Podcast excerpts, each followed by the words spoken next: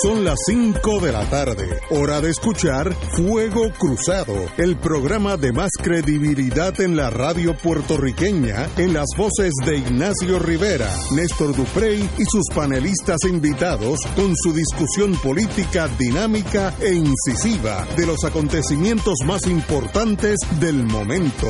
Fuego Cruzado comienza ahora.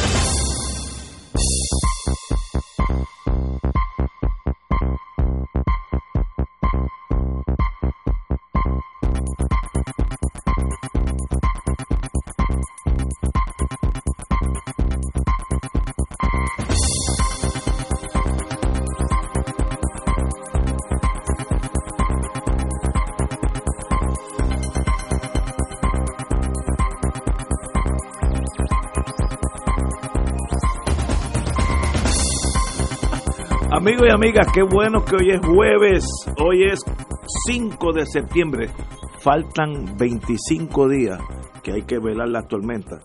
Yo sé que los meteorólogos, esa gente que hablan así enjedado, que nadie le entiende, dicen que la época de, temporada queda hasta diciembre, no. Si pasamos septiembre, ahí se enfría Estados Unidos y el hemisferio norte, Canadá, etcétera, y entonces pues podemos relajar porque lo, que vienen son tormentitas. Ahora. Ahora en septiembre, con el calor que hacía ayer y hoy, puede venir una grado 6, así que cuidado, velando septiembre. o sea que podemos Oh, concluir que septiembre es un mes, el mes más peligroso. Para es el mes más peligroso. Así. Sí. Ey. Y no tiene nada que ver con las cosas locales. Sí. Tiene que ver desde Fíjate como tú lo dices, que septiembre es el mes más el peligroso. más peligroso.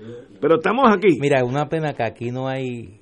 Mira si estamos ya escalando. A medida que pasan los días, la situación se pone más, más complicada. Suerte que aquí no hay cámara. Si no, nuestros radioescuchas podrían ver en las redes que Ignacio anda vestido de abogado. O sea, ya ha llegado al punto, ya la preocupación no es por la madrugada. Como decían en Junta, con chalina y No, todo. usted anda, usted anda enchalinado. Usted anda que para que lo llamen, sale de aquí. Corriendo, corriendo. Con chalina. Sí, enchalinado. Hacía como 50 años que yo no sabía esa palabra. Oye, Sí, eso estaba, enchalinado. Eso estaba en el almacén. Sencagua, así lo, ya, lo, Bueno, lo decían. pero- Oye, hoy tenemos, hoy el programa es de A las 6 viene la señora alcaldesa, Carmen Yulín, mi querida amiga, eh, Carmen Yulín Cruz, va a estar a- como candidata a la gobernación. Déjame decir que es amiga mía también, para que la gente No. no, empiece a pensar que, que estoy No, aunque yo estoy en ella, diferentes partidos, es mi Y amiga y, la quiero mucho y, a- y llevo la última vez, no las dos veces, la última vez que corrió yo voté por Y ella. es amiga de María Y yo hablo las cosas claras. Y yo voté por ella como, como administradora de San Juan. Sí. Y ahora viene para acá como candidata a la gobernación. Y a las cinco y cuarto, a petición eh, estadista, eh, de Victoria Ciudadana, Popular, Independentista, viene eh, la querida amiga Sara Benítez y parte del liderato del Movimiento Amplio de Mujeres a darle una clase en el aire a don Ignacio Rivera, que ayer gritaba a voz en cuello ¿Qué, qué que pasa alguien le explicara Ok. qué era el plan de, de Y- emergencia, Y, qué bueno que vengan. que ahora es la alerta.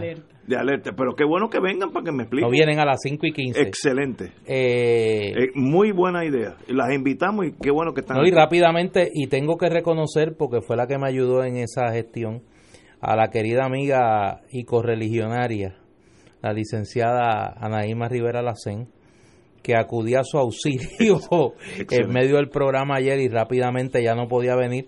Está cumpliendo con otros compromisos, tanto de su Excelente, profesión legal como excelente de, abogada excelente amiga.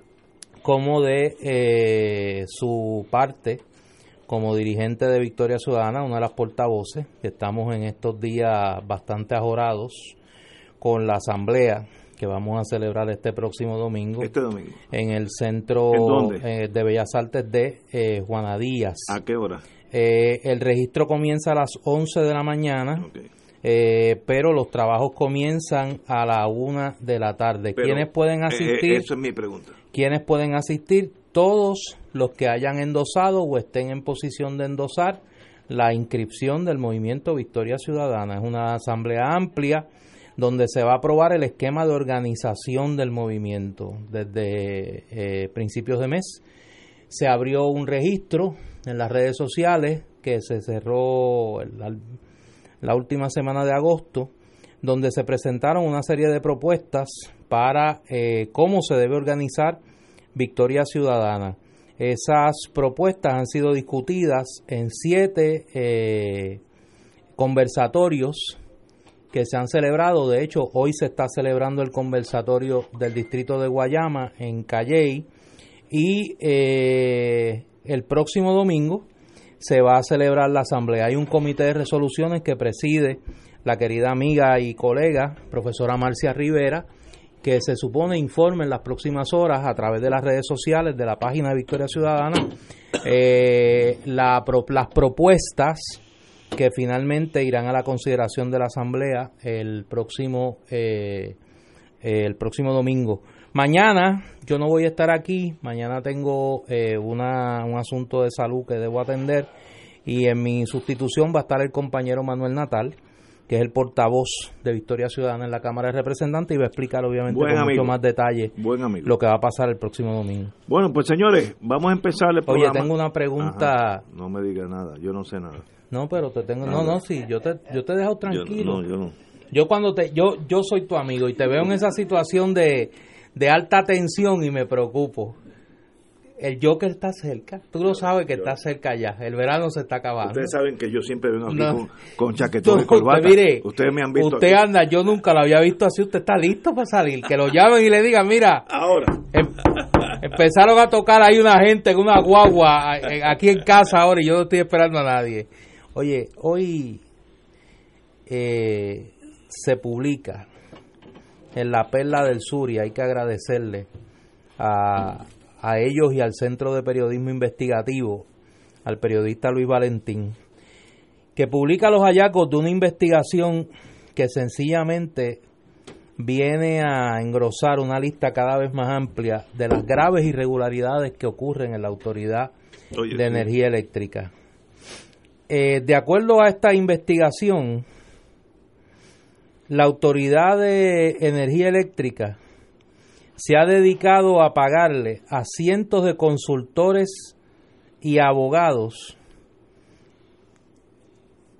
hospedaje en las principales hospederías del país con tarifas que superan los 500 dólares la hora por hora, más gastos reembolsables como hospedaje, comidas y transportación. Aquí hay un maestro, eh, Ignacio, de nombre Bill eh, Witten, que trabaja en una firma que se llama Filsinger Energy Partners, una firma de consultoría con sede en Denver, Colorado. Esta empresa es la principal consultora financiera y de operacional de la Autoridad de Energía Eléctrica desde diciembre del 2017. Esto te va a gustar porque yo sé que a ti te gusta la Dolce Vita. En los primeros cinco meses de ese año, Phil Singer facturó más de 740 noches de hotel en la isla para hospedar a 17 empleados. Y no se quedaron en, el, en, la hamaca, allí en la número uno, ni en el este, ni en el bambú. Eh, se quedaron en el, la gran mayoría en el Hotel La Concha. Ah, bueno, pero...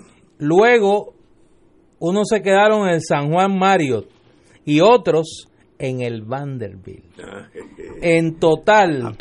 No, no, no, mire, big time.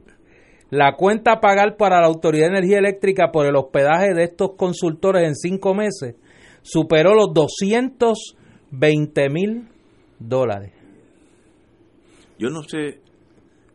Y hoy Fíjate la explicación que da José Ortiz, que es la que, la, que ofende. La oficial. Porque el gasto, el gasto ofende, pero más ofende la explicación que da este individuo. Cuando lo confrontan con esto, mira lo que él dice. En consultoría tenemos 63 millones de dólares. Esto dentro de un presupuesto de 3.200 millones es un 2%. Eso no es gran cosa para una entidad en quiebra cuando te exigen todo lo que es consultoría. Y ahí está todo, las noches esas que tú me dices y los gastos.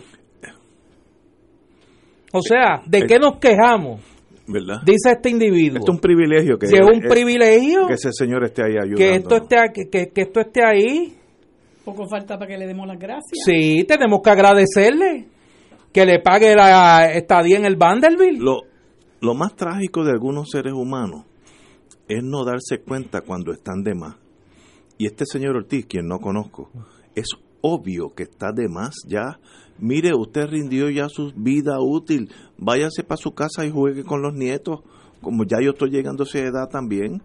Pero son gente que piensan que son el centro del universo y hasta que no viene una fuerza mayor, que para eso tenemos una gobernadora, y le dice, Señor, coja el monte, él se queda ahí y va a subir ese presupuesto de consultores. La primera pregunta que hay que hacer, ¿de verdad Puerto Rico necesita tanto consultor de Estados Unidos y de, de Jurutungo? Aquí hay gente que saben de energía eléctrica tan bien como cualquier americano que venga de donde sea. Pero es una forma indirecta de pues de repartir el bacalao este y, y señores que ustedes el gobierno tiene alguna solución tiene algún remedio a este colapso económico o sencillamente esto seguirá por ahí para abajo yo espero que la gobernadora si no lo hace ella el próximo gobernador o gobernadora meta caña y arregle las cosas y despida. Mira o privatícelo si lo coges con Edison votan a la mitad de la gente en dos en dos semanas. Pero lo increíble de esto es que este señor, antes de pasar la Marilu y que no me dé a mí este estrés, estrés no, no, las próximas horas son difíciles, hay que andar tranquilo. Eh, usted está, mire, al filo, yo, yo, yo no puedo ni de hablar, usted me tiene tenso. Eh, este hombre dice que los 300 millones de dólares que ha pagado en consultoría a la Autoridad de Energía Eléctrica son una exigencia al Tribunal Federal. Porque la autoridad está en quiebra. Pero, ¿y de dónde saca eso? ¿Dónde saca? Él es un experto en quiebra, este, que sepa esas cosas. Mire, señor, eso no es cierto. El señor Ortiz, director emeritus por vida de energía eléctrica, está de más. Time to go home váyase con dignidad antes que lo voten, porque lo van a votar sooner or later. Ahí hay mucha corrupción, mucha corrupción hace décadas. Y usted va a ser el que va a pagar los platos rotos. Ya mismo, ya mismo eso va a pasar. Y, y si se queda ahí, pues, eh, si se queda en el medio del tiroteo, que coja un tiro, no es sorprendente. Es su decisión. Pero hay, como me dijo mi padre hace muchos años, hay que saber cuándo llegar y hay que saber cuándo irse. A usted le llegó el momento de irse. Si no se va, es torpe, porque la tormenta viene hacia usted. Marilu.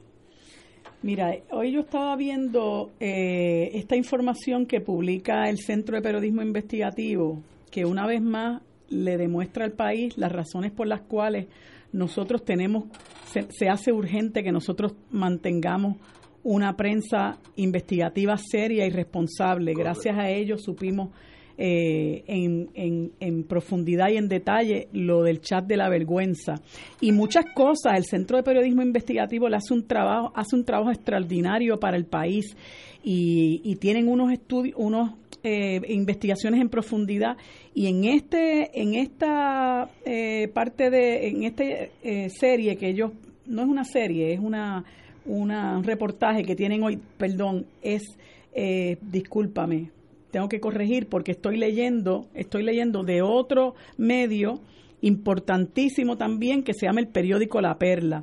Yo les recomiendo que busquen en el periódico La Perla hoy la noticia que ellos publican que se llama la AEE e paga estadías de meses en hoteles de lujo a consultores. Hay que recordar que este señor José Ortiz, que ya eh, tiene su historia porque estuvo cuando la administración de Luis Fortuño no hizo más que llegar aquí eh, luego del desastre de Ricardo Ramos, del desastre de Walter Higgins, del desastre del otro señor Granados que, se, que nos estaba haciendo un favor al cobrar 750 mil dólares al año, pues llega eh, José Ortiz, que se está ganando pues nada más que 250 mil dólares y parece que eso también se lo tenemos que agradecer. Y no hace más que empezar a trabajar este señor en la, Autoridad de Energía Eléctrica que echó, echó mano de su socio José Pérez Canaval, una persona con un historial muy turbio en la Autoridad de Energía Eléctrica porque era miembro de su junta de directores cuando Fortuño también, cuando contribuyeron a quebrar a la autoridad. Y en aquel entonces salió a relucir que ellos se aumentaron las dietas cada vez que la junta de, directores se reunía, que había una de las miembros de esa autoridad que salía de Puerto Rico y se hospedaba en el Waldorf Astoria en Nueva York y creo que pagaba mil dólares la noche. Este, había otro que estaba, eh, lo sorprendieron en unas comunicaciones eh, por internet para asegurarse de que los aportadores al PNP recibieran los contratos. Bueno, un, un, una charada es lo que tenía esta gente en la Autoridad de Energía Eléctrica, que claro está, entre los energéticos populares y los energéticos progresistas quebraron la autoridad. Y por el camino se llevaron a los trabajadores que hoy día pues están viendo incluso hasta sus pensiones de retiro y sus aportaciones al plan médico las están viendo en peligro. Pues este señor no hizo más que echar mano de este Pérez Canaval que tuvo una grandísima suerte y también un buen abogado. Eh, y, y, de las imputaciones que se le hicieron en aquella ocasión, pues no, no prosperaron y no hizo más que poner un pie ahí, ya echó mano de, de, de Pérez Canaval y le dio un contrato eh, donde creo que, que devengó 130 mil dólares en seis meses. Y la información que se provee es que Pérez Canaval es el Velázquez Piñol de la Autoridad de Energía Eléctrica, que él va a todas las reuniones, que él es la mano derecha de, de, José Ortiz y que obviamente interviene en la toma de decisiones de, de la Autoridad de Energía Eléctrica, aun cuando José Ortiz diga que todas las decisiones eh, finales las toma él. Este señor eh, precisamente para poder eh, tener ese kiosco bien montado, acaba de contratar también una compañía, no recuerdo el nombre ahora, eh, para que le lleve la nómina a sus empleados de mayor confianza. Y alega, según dice, me parece que es el director de recursos humanos o de, o de, o de finanzas, de apellido Tais, que eso es para proteger la identidad de estas personas porque ha habido robo de información personal, etcétera, pero la realidad es que usted le está está privando al país de saber quiénes son esas personas, cuántos se están ganando y cuál es la necesidad de que haya unos individuos protegidos por José Ortiz eh, eh, eh, siendo de su extrema confianza. Pues no conforme con eso, la, la gobernadora a raíz de haber juramentado, le canceló un contrato de 400 millones de dólares que después que pasó la vergüenza de que la gobernadora lo, desautorizara, pues dijo que el contrato no era necesario, que eso para mí hubiera sido suficiente para despedirlo, porque si usted se toma la, atribución eh, eh, y utilizando su poder, usted ofrece un contrato de 400 millones de dólares con la necesidad que tiene este país de fortalecer su sistema eléctrico y de que se le mejoren las condiciones de empleo a los trabajadores de la Autoridad de Energía Eléctrica, por la razón por la cual estamos perdiendo hoy celadores que nos hacen falta para darnos el servicio. Eh, si usted se toma esa atribución y después dice en el momento que se le desautoriza que ese contrato no era necesario, pues mire, usted es un charlatán. Realmente usted está repartiendo el dinero del pueblo, ¿verdad? A, los amigotes. Y una persona que viene con ese objetivo en mente, obviamente tiene que salir de la autoridad. Pues eh, el el periódico La Perla publica eso, ¿verdad? De que, de que hay uno, una compañía de, asesor, de, asesoría, porque ahora lo que está de moda es la asesoría.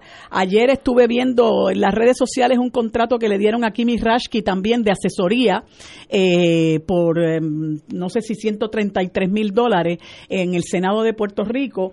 Eh, pues esta compañía, eh, Filsinger Energy Partners, pues eh, del cual uno de sus, de, de sus ejecutivos, eh, un señor de nombre eh, Todd Filsinger, principal asesor financiero de la corporación, pues tiene un hermano que vino a Puerto Rico eh, a guisar con la compañía también y se alojó en el Vanderbilt. Y él estuvo tres meses y la Autoridad de Energía Eléctrica le pagó 300 pesos la noche. Pues porque como bien señala Néstor, nosotros tenemos un presupuesto de 3.200 millones, así que que usemos un 2% para darle este lujo a esta gente es, cosa de nada.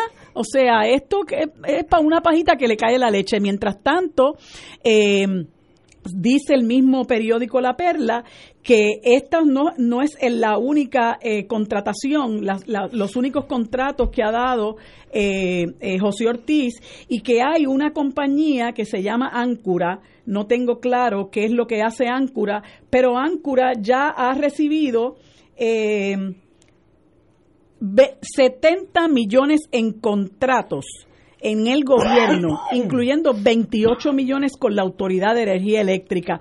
Otro agraciado es el bufete eh, King and Spalding, eh, cuyo socio Steve Kupka es un cabildero que colaboró con la campaña de Roselló Nevares. Y ese, es otro, ese bufete también es otro que eh, firmó su primer contrato con el gobierno de Puerto Rico por 486 mil dólares para representar a la Autoridad de Energía Eléctrica en una investigación en la Securities and Exchange Commission. Pero como si eso fuera poco, en Áncora, pues trabajan unos hermanos que son muy agraciados también y que han guisado bastante con los gobiernos del PNP. Eh, Fernando Valle y Juan Carlos Valle.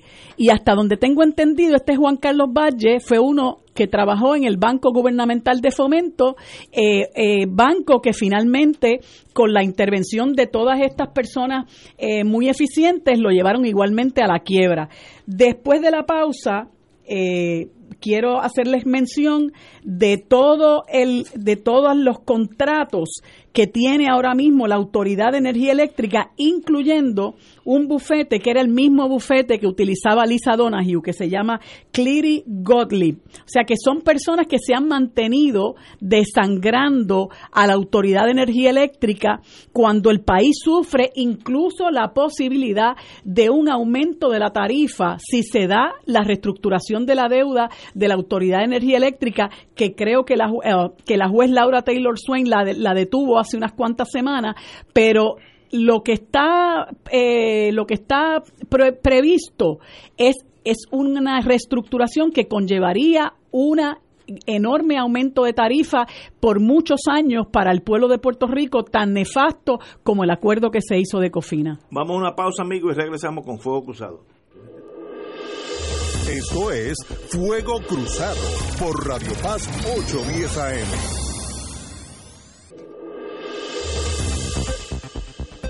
Y ahora continúa Fuego Cruzado.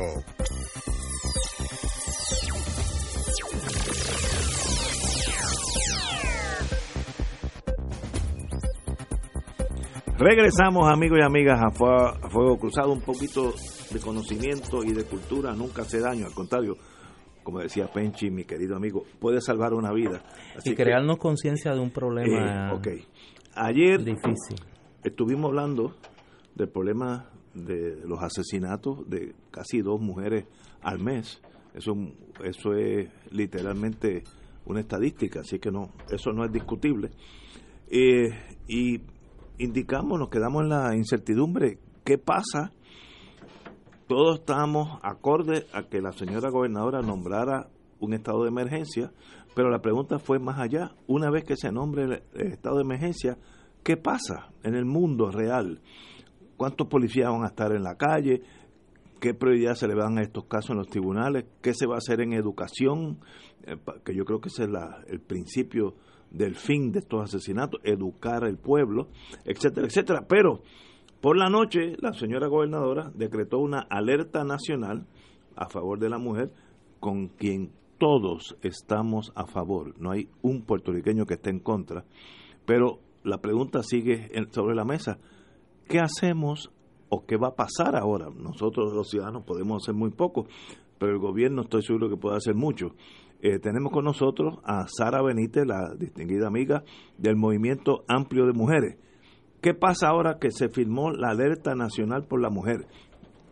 Hoy, mañana, ¿qué pasa? buenas tardes. Muy buenas tardes. Bienvenida. Bienvenida. Gracias, gracias, por la invitación. Eh, yo estaba en la en una marcha ayer cuando me mandaron un mensaje de que ustedes estaban hablando. Y entonces antes había una sección, el teléfono de Néstor Dupré y dije déjame mandarle el documento antes había una sección una emisora en Guapa Radio que se llamaba una voz que pide ayuda. Y yo estaba en esa y tú estabas en esa usted estaba en esa bien bien. Bueno lo que ocurre es eh, son dos cosas verdad una cosa es la que nosotros estamos pidiendo y otra otra cosa es lo que acaba de ocurrir ayer cuando nosotros salimos de la reunión, de la segunda reunión con la gobernadora ayer, eh, ella eh, dijo que iba a hacer expresiones por la tarde. Obviamente, al decir eso, nos pareció que no iba a, a, declarar el estado de emergencia, pero que algo iba a, la habíamos, ¿verdad?, este, convencido de que hiciera algo. Cuando ella emite este estado de alerta y empezamos a leerla, pues hay varias cosas en el estado de alerta que, eh, que apuntan a las cosas que nosotras solicitamos, ¿verdad? Hay un elemento que tiene que ver con todo lo de rendición de cuentas, eh, el sentido de urgencia, la fiscalización, exigir acciones y cumplimiento que ella quiere a su gabinete, que la procuradora haga su proyecto, su, su, su eh, funciones de fiscalización eh, y todo eso apunta a las cosas que nosotras habíamos discutido en la mañana. Así que anoche nosotras eh, reconocimos un paso de avance de la gobernadora y, y, más o menos como a las dos o tres horas ya sabíamos que había algún problema. Y el problema es que esto es hasta hoy, nos, hoy la agenda ha sido solicitarle a la gobernadora que nos envíe la declaración de alerta, de estado de alerta. El documento en sí. El documento, porque esto es un comunicado de prensa. Muy bien, ok, muy bien. Es, ese documento no ha llegado. Por lo tanto, no le puedo decir cuáles son los próximos pasos porque no, no parece que haya un documento. Quisiéramos equivocarnos, pero hasta la fecha eh, lo hemos puesto en las redes y hemos hecho comunicaciones con algunas personas, algunas compañeras que conocemos en el gabinete, para que nos hagan llegar la, este, el documento de declaración y no ha llegado. al, finalizar el, comunicado hay una eh, explicación, aparente explicación de por qué ella no está haciendo la declaración de, eh, de emergencia. Ella dice, firmar un documento que emita una declaración de emergencia no va a hacer ningún cambio significativo si no contamos con un plan de respuesta concreto y estructurado. Y a eso dirigimos nuestros esfuerzos con esta alerta nacional. Entendí. Tan rápido. Todavía falta mucho. Parece que falta mucho. Exacto y no entendemos por qué falta mucho cuando ya hemos tenido dos reuniones, cuando ella ha eh, expresado su interés, su compromiso de, con este tema y además de eso, le, las organizaciones le hemos entregado propuestas concretas de incluir en un estado de emergencia. Al, en opinión de ustedes, ¿qué es lo que puede faltar? O sea, ¿qué es lo que podría faltar? Ayer, y, déjame explicarte por qué hago la pregunta. Ayer nosotros aquí en la conversación que teníamos del asunto, yo, yo decía, Wanda Vázquez no es una benediza. O sea, no llegó de Marte ayer. O sea, Wanda Vázquez ha sido fiscal por más de 30 años en el sistema de justicia de Puerto Rico. Fue procuradora de la mujer fue secretaria de justicia inmediatamente antes de ocupar la gobernación. Se supone que tenga un conocimiento del estado de situación de la política pública en cuanto a la protección y prevención eh, de la violencia de género. Y entonces daría la impresión que ahora es que ella va a conocer sobre el tema. Yo creo que hay varias cosas y está la compañera que llegó ahora, Lourdes Hinoa, y podemos entonces... Lourdes Hinoa. Hinoa, bienvenida. Saludos. De Taller Salud. Eh, Yo creo que hay varias cosas. Una, una es que yo creo que la, la gobernadora se le metió en la cabeza un concepto de emergencia que no era el concepto de, de emergencia que nosotras estábamos pidiendo. Ella veía el estado, o por lo menos así lo expresó ayer, un estado de emergencia como si fuera que viene un huracán. ¿Verdad? Y que hay que prepararse todo el mundo y todo el mundo tiene que saber lo que tiene que hacer en un huracán. Y para eso son los planes de emergencia de un desastre como un huracán. Ese no es el esquema que... Entonces ella decía, pues si ocurre una, una muerte de una mujer, pues que todo el mundo tiene que saber qué es lo que tiene que hacer. Nosotras le explicamos que ese no es el concepto que nosotras tenemos del estado de emergencia, que el estado de emergencia es una crisis que existe en el país, no solo por las estadísticas, sino por la falta de acción y la impunidad que hay en el país con respecto a los eh, eh, a la violencia por género. ¿Qué quiere decir eso? Ella pensaba que, yo digo, no, nosotras le dijimos, no, si en este país todo el mundo sabe lo que tiene que hacer, aquí hay protocolos, aquí llevamos más de 30 años desarrollando la ley 54. Para, esto es para violencia doméstica. Hay para eh, agresiones sexuales, hay hostigamiento sexual, hay protocolos, hay procedimientos, hay eh, leyes, hay todo está todo está regulado en este país con respecto a qué tú tienes que hacer en un eh, en una sala de emergencia. Los doctores se supone que tienen un protocolo y las enfermeras que lo tienen que hacer y que son eh, sujetos a, denuncias si no cumplen ese protocolo, tanto para violencia doméstica como para agresión sexual. Se supone que los fiscales saben lo que tienen que hacer los policías se supone que saben lo que tienen que hacer y tienen procedimientos pero eso existe de verdad. No, él se supone. Ese policía que está en el cuartel en, Trujillo Alto esta noche sabe lo que tiene que hacer. Pregunto de, la mejor buena fe. Una cosa es la teoría y otra cosa es la práctica. El médico que está en, en el emergencia, sabe lo que procede. Se supone que ah, bueno, pero sí, se supone el fiscal o la fiscal y, en el Departamento de Justicia y ese, un caso sabe lo que tiene que y ese es el estado de emergencia que no están haciendo lo que se supone que ah, ok, entendí ahora.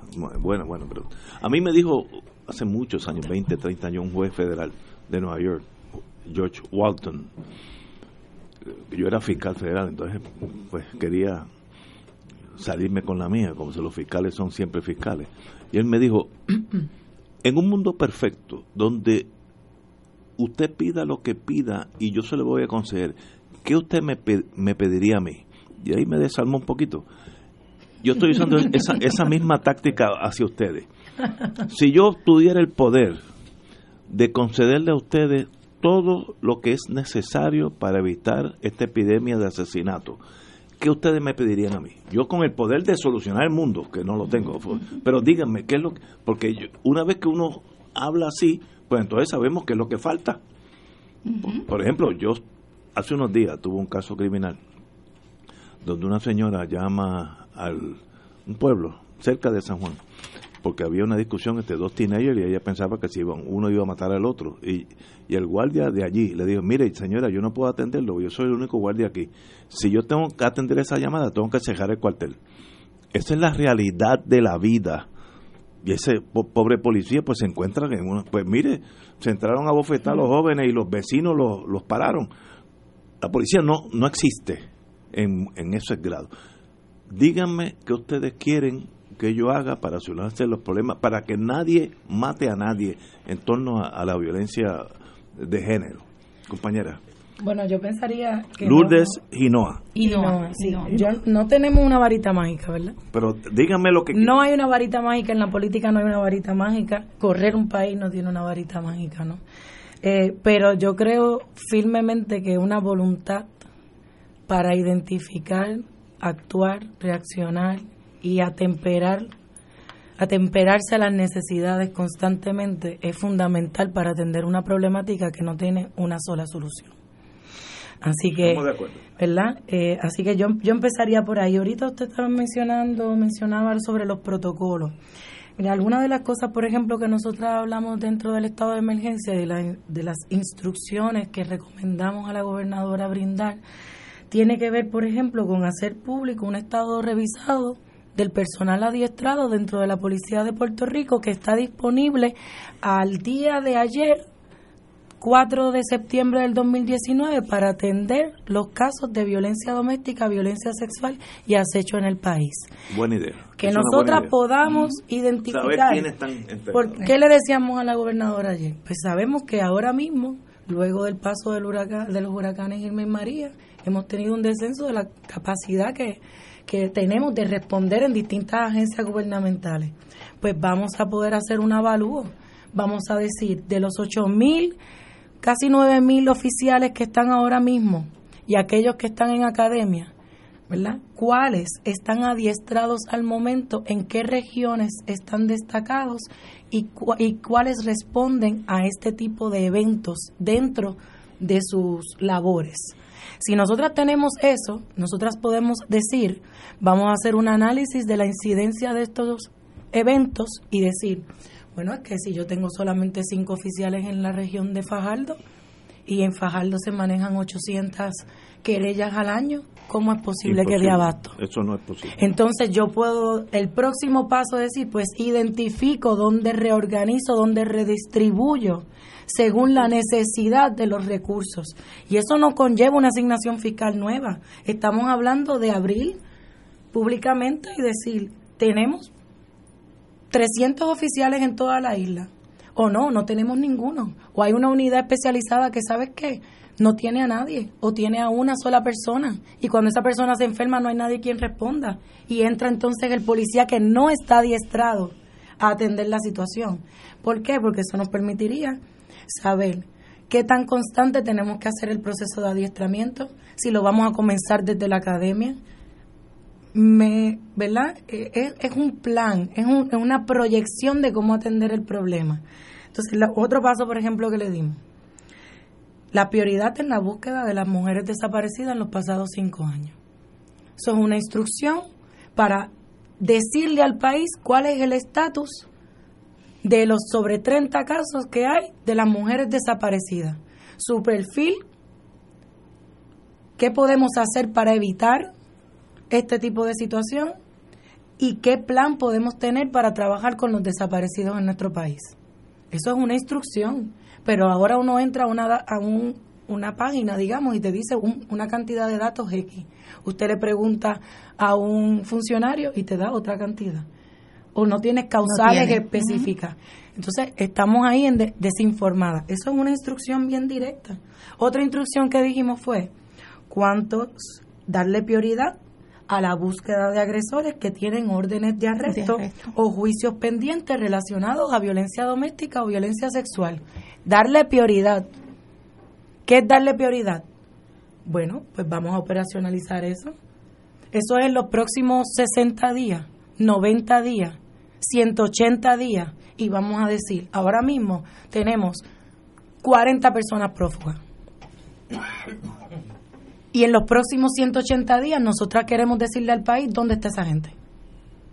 Y podemos reportar y decir, no, mira, no, no los encontramos, seguimos buscando. Encontramos a un tercio, encontramos a la mitad. Pero, eso le, manda pero se le dio prioridad. Y eso le manda un mensaje a las mujeres que están pasando por situaciones de seguridad, que se están moviendo de casa en casa o que ya no quieren estar más en un albergue ya quieren volver a rehacer su vida o quieren volver a buscar trabajo, por ejemplo. Una alternativa es decirles, tu caso tiene prioridad. Con los recursos que tenemos va a tener prioridad. Nosotros no le pusimos un límite de tiempo, nosotros no dijimos esto en los próximos cinco días, esto en los próximos 30 días. Una pregunta. Somos gente razonable. Vamos a, a tratar, ¿verdad? Eso por un ejemplo, ¿no? De, Aunque, aunque es una cosa que va a tener efecto a más largo plazo, pero se discutió con ella la necesidad de que se implante en las escuelas el currículo de perspectiva de género. Sí, sí. Porque como primera, que le han sacado el cuerpo. Y es la primera, bueno, es la primera, eso, el concepto de campaña es el primero, pero el segundo es la educación con perspectiva de género. Una instrucción concreta que usted haga, de mañana en adelante o dentro de una semana se implanta la perspectiva de género en todas las escuelas de Puerto Rico. Eso se puede hacer porque el, currículo ya está. El currículo estuvo en línea para que lo pudieran accesar todos los maestros y las maestras de este país. Se hizo con las organizaciones. Hay adiestramientos que se hicieron, que obviamente no se, terminaron, pero se retoman. Eso tampoco cuesta mucho dinero. Pero es un elemento, como tú dices, importantísimo porque desde el 2006 se aprobó en este país la ley que dice que tiene que haber perspectiva de género en las escuelas. 13 años. Hoy tuviésemos una generación ya, educada. educada con perspectiva de género. ¿Y ella qué, qué retroalimentación les dio con relación a, esa petición? Yo le puedo ser honesta, no no hubo retroalimentación sobre ninguna de las peticiones específicas. Oh. Pero sí abundando sobre lo que dice Sara, este, ¿verdad? pensando en el proyecto de país a mediano y largo plazo. Eh, instaurar la perspectiva de género es uno de esos eh, elementos de este plan que debe ser evaluado a mediano y largo plazo. En cinco años, en diez años, ¿verdad? Y que veamos entonces la cantidad de incidentes que tiene que, eh, que, que se dan en las escuelas, que se dan en esas comunidades. Y quiero eh, decir brevemente, es la es una de las posiciones de consenso de más de las 50 organizaciones que estaban allí. Todas y cada una estuvo de acuerdo con la implementación de la carta circular de perspectiva. Tenemos que tenemos, tenemos que ir a una pausa, pero tengo una pregunta de un amigo, lo más lógico, ¿qué es perspectiva de género? Cuando regresemos me van a explicar al amigo qué quiere decir eso a nosotros los que no conocemos nada de ese mundo. Vamos a una pausa, amigo. Fuego Cruzado está contigo en todo Puerto Rico.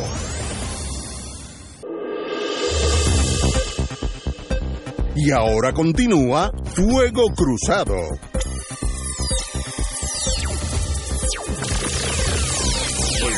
Regresamos amigos y amigas, nos quedamos en una pregunta de un amigo eh, inteligente, leído, pero hizo una pregunta lógica. Expliquen a todos nosotros, empezando por él, qué es perspectiva de género en la en el curso de escuela pública desde yo lo haría desde primer grado hasta el 12 pero qué quiere qué quiere decir perspectiva de género la perspectiva de género es como cuando uno se puede poner unos espejuelos de otro color y verdad y ve las cosas. Está viendo lo que está ahí pero lo ve diferente. En este en este caso es una un enfoque de análisis. Va acompañado con estrategias, con procesos, con eh, procesos técnicos e institucionales para adoptar, adaptar la igualdad y la equidad de género como un objetivo que queremos lograr para la transformación del país. ¿Qué quiere decir eso? Que nosotras vamos a entonces es integrar la igualdad en todos los aspectos de nuestra educación. Que si estamos dando matemáticas, haya eh, experiencias en ese salón de clase de matemáticas que promueva la equidad entre los géneros.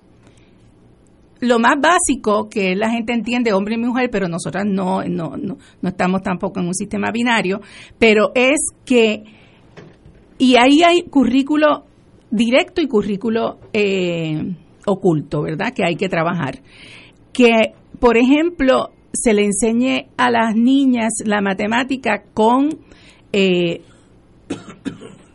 ejemplos de mujeres matemáticas que fueron, que tenemos, muchas exitosas y que en mucho tiempo estuvieron ocultas porque se le adjudicaba sus investigaciones a los varones, ¿verdad?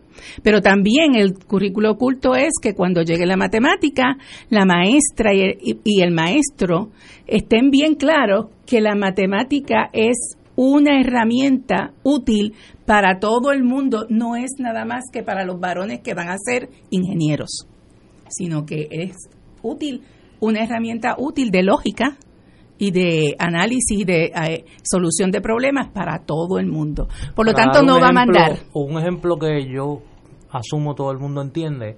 No hay colores de nene y colores de nena. No hay juguetes para nenes y juguetes para nenas. Bueno, y, y, sí, y abundando sobre eso, es que se supone que la escuela nos dé destrezas para la vida. eso está. ¿Verdad? No solamente para aprender lo técnico, sino a relacionarnos humanamente de una manera equitativa. Desde la perspectiva de género, lo mismo no hace cuando uno tiene un compañero, una compañera de clase que tiene diversidad funcional, que tú aprendes a valorar la diversidad y la diferencia de esa otra persona sin pensar que es menos que tú, sin pensar que tú mereces más que esa otra persona, sino que necesitamos poder tener acceso a lo mismo. Así que trabajamos prejuicios, trabajamos estereotipos, ensayamos roles, ¿verdad? Roles que alteran las dinámicas de poder de decir, una nena se sienta así, un nene habla de esto, pero la nena no. Las nenas van primero al baño. ¿Verdad? y los varones tienen que esperar. en, el caso cuando nosotros hemos, hemos dado estos talleres, maestros que nos, que nos dicen, los padres y madres que a veces eh, son desconfiados porque haya un maestro varón en una clase de elemental y no quieran dejar a sus niñas con un maestro varón. Porque se ha, se ha cultivado en nuestra sociedad que hay que desconfiar del varón que el varón no tiene capacidad de, autocontrol y de ejercer bondad y cariño y aprecio sin que no sea sexual y, de respeto. Pues, ¿qué le estamos diciendo? No, es que tú puedes ejercer cualquier profesión. Tiene que ver con una capacidad de tener respeto por las demás personas, de conocer los límites de las demás personas, de no sentirte dueña del cuerpo de nadie. De manejar los conflictos. De resolver conflictos, de decir, bueno, pues si un nene quiere jugar con una muñeca, bueno, ¿y qué hablamos ahora? Bueno, pues su mamá aprende sobre la maternidad, aprende sobre la familia, aprende, aprende en una cocinita, aprende a cocinar. ¿Y quién no necesita aprender a cocinar en este mundo? ¿Verdad? Necesitas eh, eh, para valerte independientemente, etcétera. Así que yo creo que la, perspectiva de género en, general, valga la redundancia, como decía Sara, te da un lente para mirar dónde hay un conflicto y una desigualdad en cómo las personas nos relacionamos y cómo podemos entonces entrar en otro entendido, desarrollar otra manera de relacionarnos que no nos lleve a la violencia, que no nos lleve al maltrato, que, que haga relaciones más saludables, ¿verdad? Y que se vea en las destrezas para la vida que te, se supone que te dé la escuela.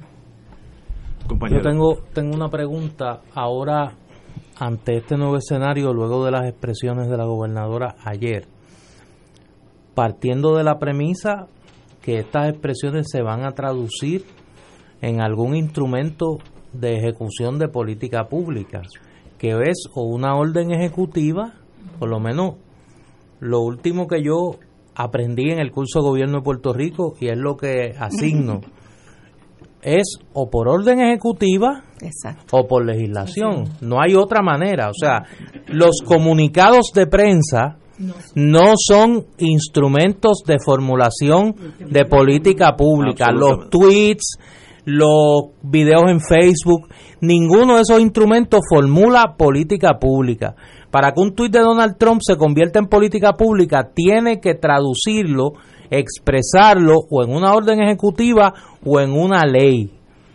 Y en Puerto Rico se supone que pasa igual. Así que, dicho eso, ante este aparente vacío, ¿cuáles son los próximos pasos de ustedes? ¿Qué van a hacer ustedes? ¿Qué van a hacer? Ante esta realidad. Ante esta realidad seguimos insistiendo y presionando seguimos insistiendo y presionando para que haya lo que nosotras pedimos, que es la eh, declaración de un estado de emergencia. De verdad. de real. Pero ella, ella ya decretó alerta nacional. ¿Cuál es la diferencia entre alerta no, nacional? Bueno, ella no ha decretado. Ella habló ¿verdad? De su intención, ella expresó unas preocupaciones y la llamó de esa manera, pero el decreto, y en eso estoy aquí con, con un compañero, debe venir de un instrumento que tenga fuerza de ley. Algo, que es una orden ejecutiva. ¿Verdad? Pero. Y eso no existe. Eso en este momento no existe. Nosotras, yo creo que los próximos pasos es que nos brinden ese documento. si está en redacción, que nos lo dejen saber. Si está en ponderación con algunas agencias gubernamentales, que nos lo dejen saber. Si necesita eh, más días para poder hacerlo público, que nos lo deje saber. O sea, la comunicación ahora mismo es fundamental, ¿no? Y lo otro es de nuestra parte seguir haciendo este ejercicio de educar al público, de educar a la gente y decirle por qué pensamos que nuestro reclamo es válido, que no es único, que no pensamos que es una solución mágica, pero es con lo que hemos podido decir, vamos a enfrentar este problema de alguna manera. No vamos a ser apáticas, vamos a decir que podemos atender este problema eh, con estas recomendaciones. Si nos sale bien, perfecto. Si no nos sale bien, pues vamos entonces, ¿qué proponen? ¿Qué proponen? ¿Cómo vamos a atenderlo? Lo que no podemos hacer es no atenderlo. Ayer le decíamos en la reunión, uno no juega los partidos porque va a ganar, ¿verdad? Uno no gobierna solamente para ganar. Uno gobierna porque es lo correcto, porque es lo justo, porque es lo que amerita. Y uno se tiene que crecer ante las circunstancias y los tiempos. Eso, ¿verdad? En política nos hablan de eso. Así que lo que nosotros esperamos de la gobernadora es que realmente crea que hay una situación de emergencia con las mujeres. Que la hay, eso. no creo que nadie puede dudar eso. Y lo que necesitamos es que más voces le hagan eso visible, no visible, porque nuestras voces vienen de conocimiento de primera mano, pero aquí sabemos que hay muchos intereses de por medio, ¿verdad? Muchas presiones también a, a menos de un mes, un mes y una semana de, de llegar al cargo, no llega ni, ni al mes todavía. Eh, lo que sí queremos es que eh, se operacionalice este documento. Pensamos que hicimos un buen trabajo, pensamos que la gente necesita saber que en otros países esto nosotras no nos lo inventamos. Nosotras hemos hecho una evaluación de los modelos de implementación en otros países para reducir la violencia hacia las mujeres. esto no es un invento, no fue de un día para otro y es un y es consensuado entre gente que tiene muchos años de experiencia haciendo esto. Así que yo creo que los próximos pasos es que la bola está en la cancha del Ejecutivo, que nos deje saber, se comunique y que nosotras sigamos presionando para adelantar lo que creemos justo. Así es. Señores, tenemos, el tiempo nos traiciona, ustedes tienen la verdad del lado suyo, porque el mejor, aquellos que dudan de lo que está pasando con leer los periódicos, casi una mujer cada dos semanas muere. eso, es. eso es matemático, no hay que analizar nada ahí. Así que obviamente hay un problema muy serio y obviamente hay que solucionarlo. Así que ustedes estoy seguro que son parte de la solución a ese problema, así que la felicito y están aquí a las órdenes de Fuego Cruzado. ambas gracias, por venir y con tan poco tan poco tiempo de antelación. Señores, vamos a una pausa, amigos. Muchas gracias a ustedes. Fuego Cruzado está contigo en todo Puerto Rico.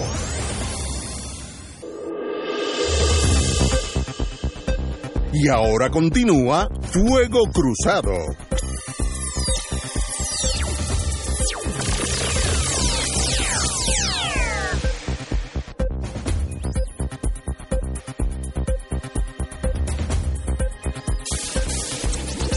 Amigos y amigas, estamos aquí hoy, tenemos el privilegio de tener una de las candidatas a la gobernación de Puerto Rico, que es parte de nuestro interés en Fuego Cruzado, de todos los... los bueno, en el Partido Popular es la única candidata.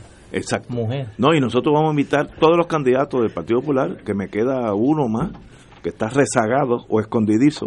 Escondidito. te queda uno, uno, de los que están. De los que están. Mira, ya llegó, luego, llegó en el mood del tema, porque dice por ahora. Tenemos Carmen Yulín, bienvenida. Carmen Yulín, qué bueno, señora alcaldesa, qué bueno tenerla. sabe, la vida te da sorpresas, sorpresas te da la vida, y Dios. Pero vamos a empezar Oye, pues déjame empezar por ahí porque la, no hay prisa. La otra parte después de eso es valiente pescador al anzuelo que tiraste en vez de una sardina un tiburón enganchaste. Ahí está. Que lo que no saben, Carmen Yulín es Cocola de la mata.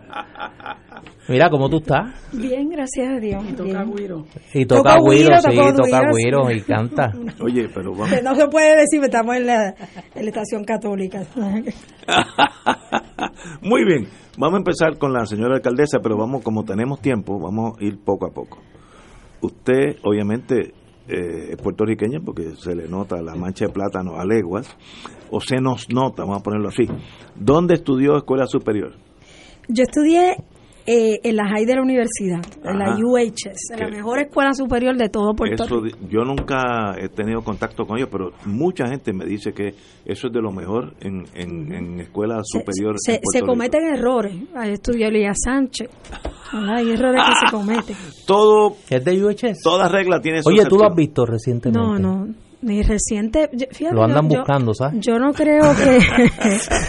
yo no creo Si que. lo ves, díselo, sí, que lo- lo decimos. Que entregue el teléfono. Ok. que No, pero fíjate, ahí, ahí- ahí el- estudió también Kenneth McClintock. Eh, terminó en la escuela superior de la Universidad de Puerto Rico. Yo estudié eh, de primero a sexto grado en Coupeyville School, en Coupey. En sexto grado me mudé para la Julio Selles Solá de Villa Nevares. De ahí fui a la Escuela Superior de la Universidad de Puerto Rico, que le dicen University High School, por eso es UHS. Eh, de ahí me fui a Boston University, estudié un bachillerato en ciencias políticas. Me gradué con honores en la Universidad de Boston, la pasé divino. Mm, América. Paricié como nunca Sí. y estudié como nunca también. Muy Las bien. dos cosas se pueden hacer, Ignacio. Sí, yo sé algo de eso.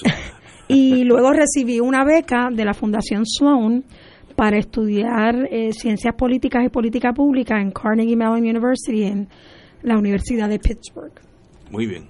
Y luego, una vez que se gradúa de, de Pittsburgh, eh, tu experiencia de trabajo. Bueno, me, me voy a trabajar a un programa muy competitivo que tenía ese, ese entonces la Westinghouse en el área de recursos humanos. Comienzo en Pittsburgh. Este te va a encantar. Trabajé en una fábrica en College Station, Texas, donde se hacían eh, los circuitos de las computadoras electrónicos eh, para los F-16. Ah, sí, sí, sí. Sé, sé- Eh, sé dónde está. eh, eh, en College Station, Texas. Regresé, estuve viviendo ocho años en Pittsburgh. Trabajé para el gobierno federal, para la oficina, para el departamento de la tesorería. ¿Recuerdan la debacle de los savings and loans? Sí. Pues yo trabajé en, en la oficina de Pittsburgh, West Virginia, montando esa oficina en el área de recursos humanos y regreso a Puerto Rico en el 1992. Eh, trabajo en el Banco Popular, trabajo en el Scotiabank, trabajo en lo que es ahora AT&T, que era Cellular One y después Singular y SBC. Eh, trabajé con Carlos Vizcarrondo, que ahí es donde conozco a- al, al distinguido doctor Néstor Dupré en la Cámara de Representantes. ¿Qué la hizo regresar a Puerto Rico? Ya que usted estaba ya integrada ya. Eh, yo había ya pensado regresar, porque a uno siempre le pica la vena. Por- a, a mí me gustó mucho vivir en Estados Unidos. Tu hija nació en Estados Eh, Unidos. Marina nació en Pittsburgh. Eh, a mí me encantó vivir en Estados Unidos. Pero uno, pues mamá Borinque me llama, este país no es el mío, Borinque es pura flama y aquí me muero de frío. Eh, pero también eh, comencé a pasar por un proceso de divorcio y dije, pues yo aquí no tengo quien me ayude con esta muchacha. Eh, me voy para Puerto Rico otra vez. Eh, y empecé a trabajar en Banco Popular, eh, como dije, Scotiabank, y, y oscilé entre la empresa privada y el gobierno. Y cada vez que me iba a la empresa privada, trabajé en Colgate Palmolive, eh, Atento de Puerto Rico.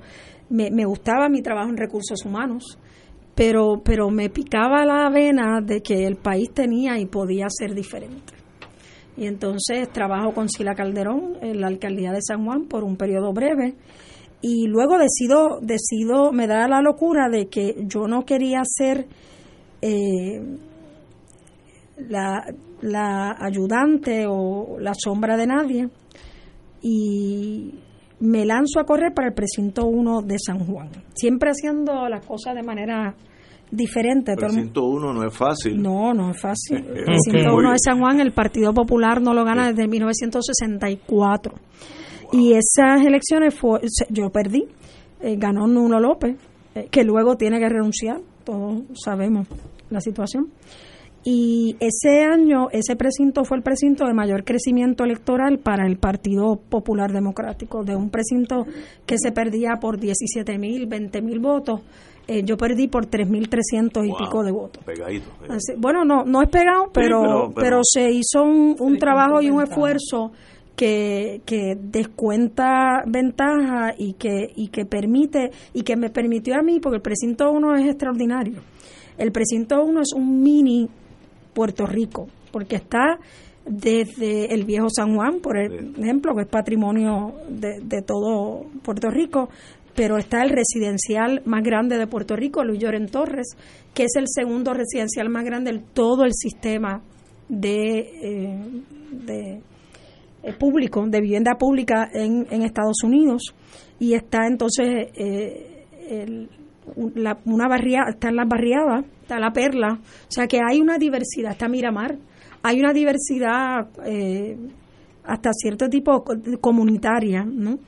Y luego de eso, pues dije, bueno, corrí para presidenta de las Mujeres Populares, para los que digan que yo no soy ¿Qué popular. año estamos hablando? 2003 2003. en Isabela, mira que hay vueltas del mundo. Gané esa asamblea, Ay, gané esa asamblea en Isabela. Eh, Muy bien. Todo sí, no- ese no fin es de fácil, semana me quedé en la casa del alcalde, ¿de acuerdo? De Charlie Delgado. Sí, de Charlie Delgado. Tu actual Eh, contrincante. eh, y, y estuve 15, 17 años de presidenta de las Mujeres Populares. Wow. Eh, des- decidí que no iba a aspirar en esa ocasión, porque usualmente el Partido Popular, la persona que corría para la presidencia de las mujeres, era la candidata por acumulación, ¿verdad?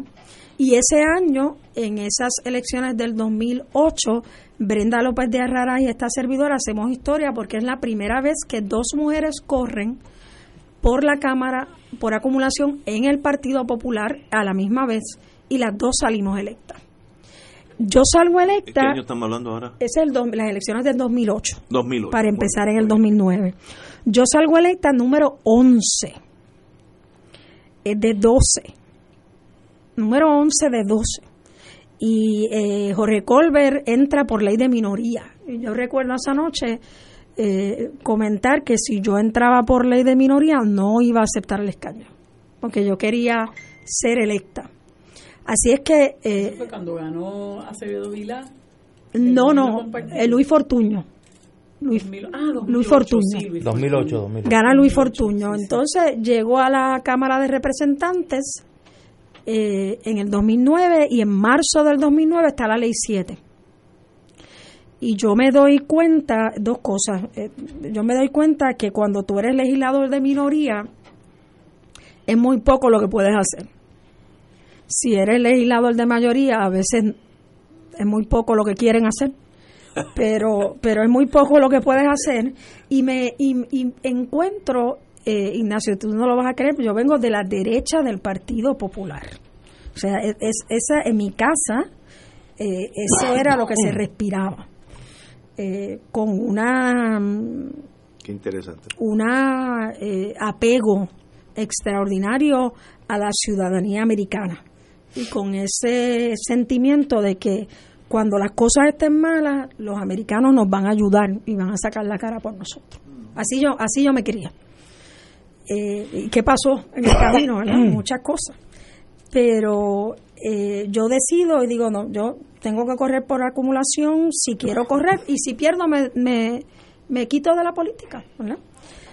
Y entonces en marzo del 2009 viene la ley 7 y yo recuerdo estar, encontrarme a Charlie Hernández, que era legislador en ese momento también, y decirle, Charlie, mira que hay unos compañeros de la Unión, la SPU, que están protestando, vamos para allá, estaban protestando por la ley 7.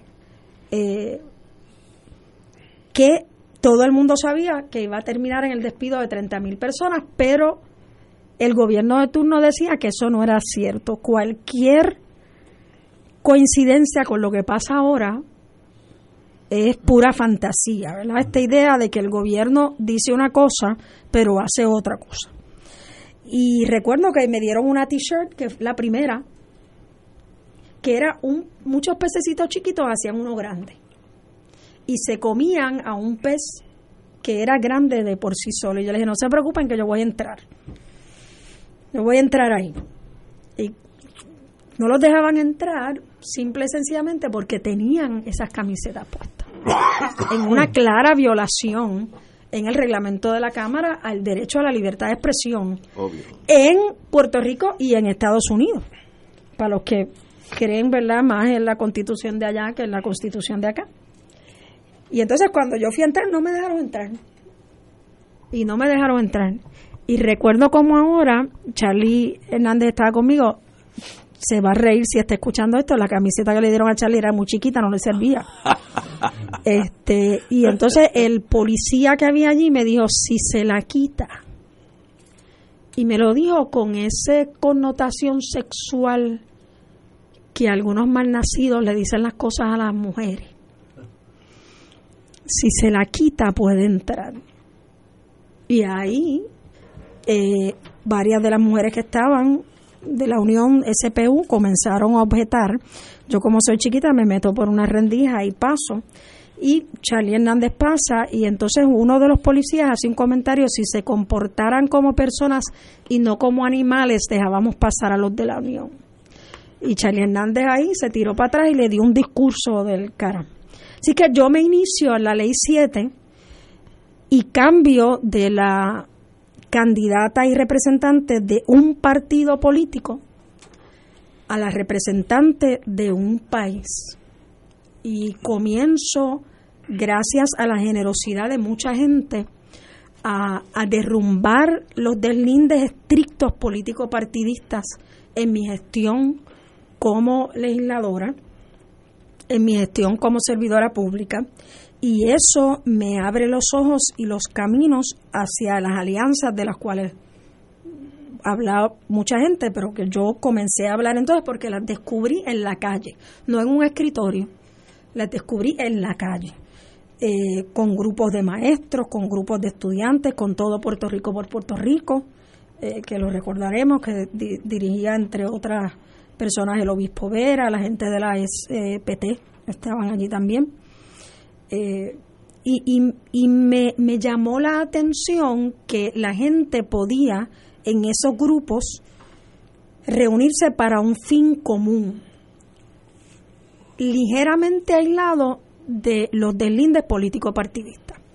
Y que yo podía ser PNP y tú podías ser independentista y aquel podía ser popular y aquel podía ser del MAS, del MIS, del, del del MIN, del MUS, del P, de lo que fuera pero con un objetivo claro en común podíamos echar esa agenda hacia adelante. Eh, yo siempre había querido ser alcaldesa de San Juan. Ese, ese siempre será el gran honor de mi vida, ser alcaldesa de San Juan. Y todos saben, ¿verdad?, lo que ocurrió. El Partido Popular tiene una vacante eh, siete meses antes de las elecciones. La gente decía que no se podía, yo decía que se podía y decía que el mensaje era más importante y todavía creo que el mensaje es más importante que el mensajero. Y eso me lleva al, tiempo de ahora, que me imagino que ustedes me van a preguntar sobre ese tiempo de ahora. Año, ¿Qué año estamos hablando cuando hace esa transición hacia la alcaldía de San Juan? ¿Qué, ¿Por dónde que estamos? Eso es en el 2012. 2012. yo, quería ser eh, la candidata, pero había una situación en la cúpula del Partido Popular que era cualquiera menos Julín. Eh, porque yo yo era en ese momento pues eh, para ellos pues les daña así mismo me lo dijeron es que nos dañan la papeleta todo iba encaminado hasta que yo hice un acto de desobediencia civil el 8 de marzo el Día Internacional de la Mujer junto a un grupo de mujeres que nos amarramos frente a la vera del Tribunal Supremo de Puerto Rico. Me acuerdo, sí eh, en protesta de cómo las políticas públicas del gobierno eran detrimentales a los puertorriqueños, pero en ese día enfatizando a la mujer puertorriqueña. Y la cúpula alta del partido me dijo que ellos no podían tener una candidata a la alcaldía de San Juan que cometiera actos de desobediencia civil. Yo recuerdo tener esa noche una conversación con don Noel Colón Martínez, y decirle, ¿y qué se supone que yo haga? Que por una candidatura deje de ser quien soy y deje de luchar por las cosas en las que creo. Eh, y toda la vida, Ignacio, eh, me, me, cuando las cicatrices de la maquinaria afloran, yo me refugio en la gente. Eh, y, y, te, te, voy a contestar una, una pregunta que me hizo una muchacha, una joven, en una actividad de la Juventud Popular en Caguas hace varias semanas. Me dice, pero alcaldesa, con, con todo ese reconocimiento que usted tiene en Estados Unidos, ¿por qué usted decidió correr para la gobernación y no para Washington? Buena pregunta. Yo, yo la tenía en la agenda, pero muy bien. Y, y yo le dije, por dos razones. Número uno, porque quien bien, bien marca la agenda es el gobernador o la gobernadora. Y por más que en Estados Unidos se quejen, como se quejaban de Ricardo Rosselló, eh, ustedes recordarán que yo decía, Rosselló no tiene credibilidad en Estados Unidos, no tiene que, no, tenía poca aquí, allá no tenía ninguna. De todas formas, había una diferencia porque él era el gobernador. Y te doy un ejemplo breve. Hace una semana yo le escribí una carta al representante Raúl Grijalva. Eh, luego, en una reunión con el presidente del Senado, reiteré el pedido y de hecho el lunes llega a donde el presidente del Senado el modelo de resolución la petición de que nosotros le peticionáramos al Congreso que se definieran los servicios esenciales, salud, educación, seguridad y el pago de, a nuestros pensionados. Cuando yo tengo conversaciones con congresistas de por qué ellos no lo han hecho, me dicen es que le preguntamos al gobernador en vista pública y el gobernador no nos dice nada, el gobernador no, nos no nos lo ha pedido, así que nosotros tenemos que tener un nivel de deferencia. Eh, así que eh, eh, la, la, la comisionado o la comisionada residente, a menos que no ocurra algo extraordinario, está siempre subordinado o subordinada a la agenda del gobernador o gobernadora. Eso número uno. Y número dos, que no me dio el tiempo de contestarlo, es que Puerto Rico necesita, en mi opinión, unas transformaciones verdaderas, estructurales. Porque este es el país donde la gente quiere que las cosas cambien, pero no quiere que cambie nada.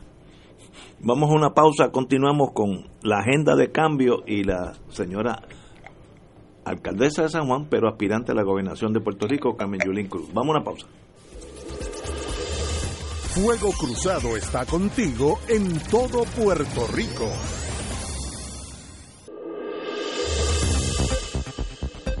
Y ahora continúa Fuego Cruzado.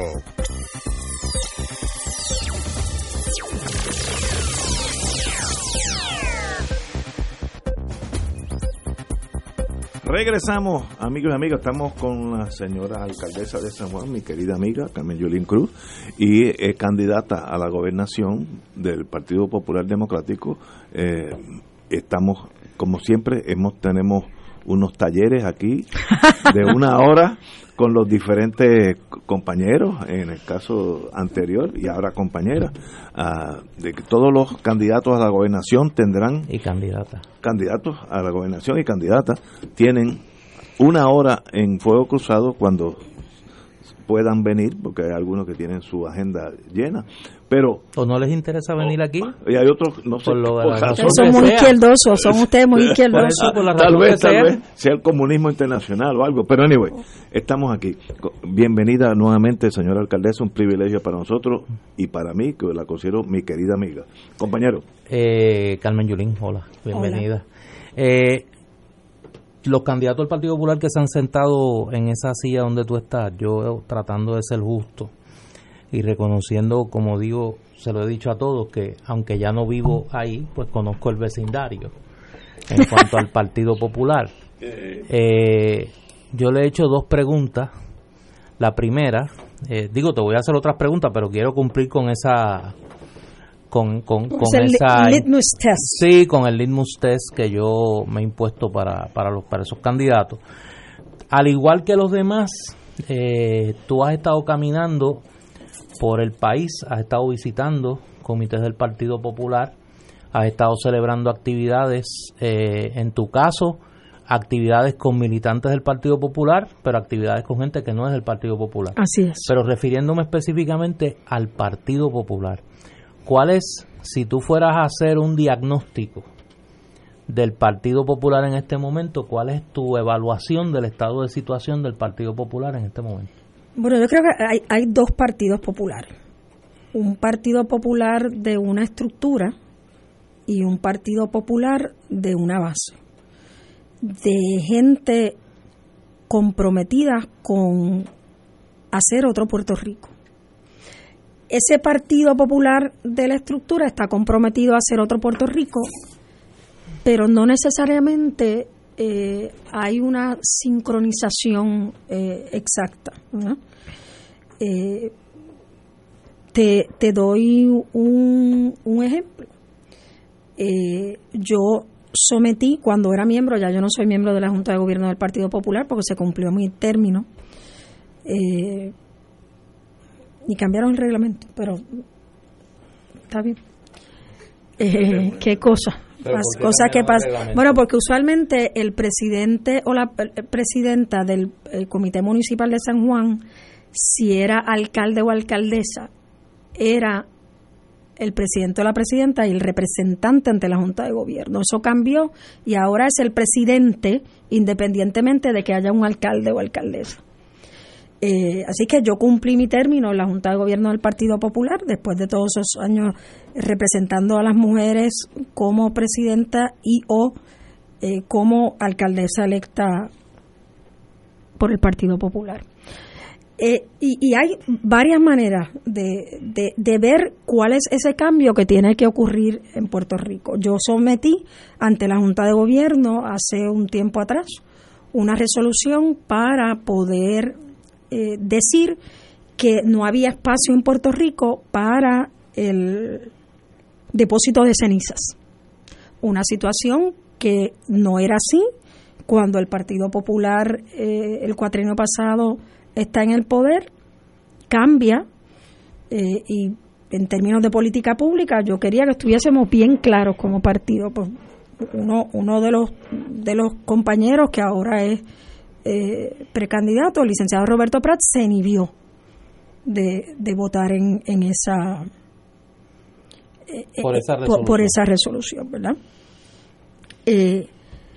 entonces tú, tú ves un, un, un país, gente en Peñuela, gente en Guayama, gente en Humacao, eh, que son parte del Partido Popular y son parte de esas luchas. Esas luchas que al principio, cuando el Partido Popular se funda, eran el centro y la razón de ser del Partido Popular. Era, era la, contestación a, a, quién nos va a defender de aquellos que, que más tienen. Eh, y, hay unos cambios sustantivos. Cuando yo le hablo a la gente y le digo, miren gente, yo le voy a decir una cosa, en Puerto Rico las multinacionales se llevan alrededor de 40 billones de dólares. 40 billones de dólares, porque el ataque más fácil de un contrincante es, ¿y de dónde va a sacar los chavos? Y yo le digo, pues a mí no me va a molestar que en vez de llevarse 40, se lleven 35. Y que le subamos los impuestos a esa gente para que aporten al quehacer de Puerto Rico. A mí no me va a molestar quitar la ley 22, que lo que hace es hacer a los puertorriqueños, en las palabras de René Calle 13, la limonada para el capataz de la hacienda. Se da cuenta de que el puertorriqueño promedio paga 15, 20, 25%, vive de cheque a cheque y un millonario llega a Puerto Rico y no paga ah, no, es que aportan de otra manera, pues que aporten de esa también, porque ahí están los miles de millones para las escuelas. Ahí están el dinero para la Universidad de Puerto Rico. Ahí está el dinero para las carreteras. Ahí está el dinero para depender menos. Mira ahora mismo Donald Trump. Donald Trump que es un mal nacido. ¿No Eso es, es un charlatán, un mequetrefe. Y no puedo decir más, pues estamos en la estación católica. Gracias. Pero viene y le quita el dinero a los puertorriqueños y habrá quien diga que es verdad, que algunos de esos proyectos son proyectos para la milicia, para los militares. Pero muchos de los proyectos tienen que ver con cosas de la reconstrucción. ¿Para qué? Para construir un templo, una oda al racismo y a la xenofobia punto. Eso era es suficiente para que en Puerto Rico hoy la gente estuviera igual de indignada que estuvieron con lo que se lo que la ebullición que ocurre después del chat.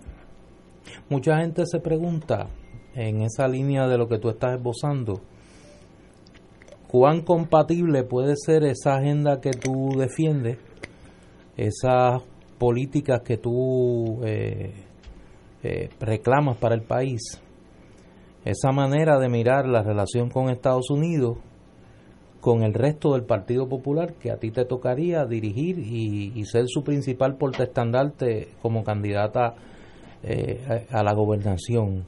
No es un secreto, y Ignacio lo plantea a su manera, que hay un abismo entre lo que tú planteas y, un sector considerable del liderato del Partido Popular.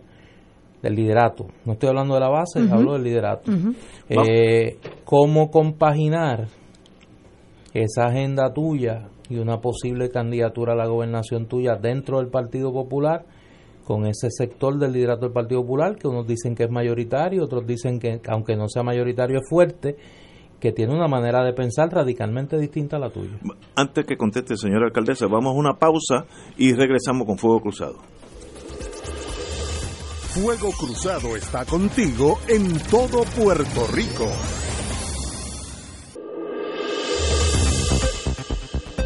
Y ahora continúa Fuego Cruzado. Regresamos, amigas y amigas. Dejamos una pregunta sobre la mesa, señora alcaldesa. Una pregunta importante. Yo creo que primero, brevemente, e-, es importante saber cuál es esa agenda.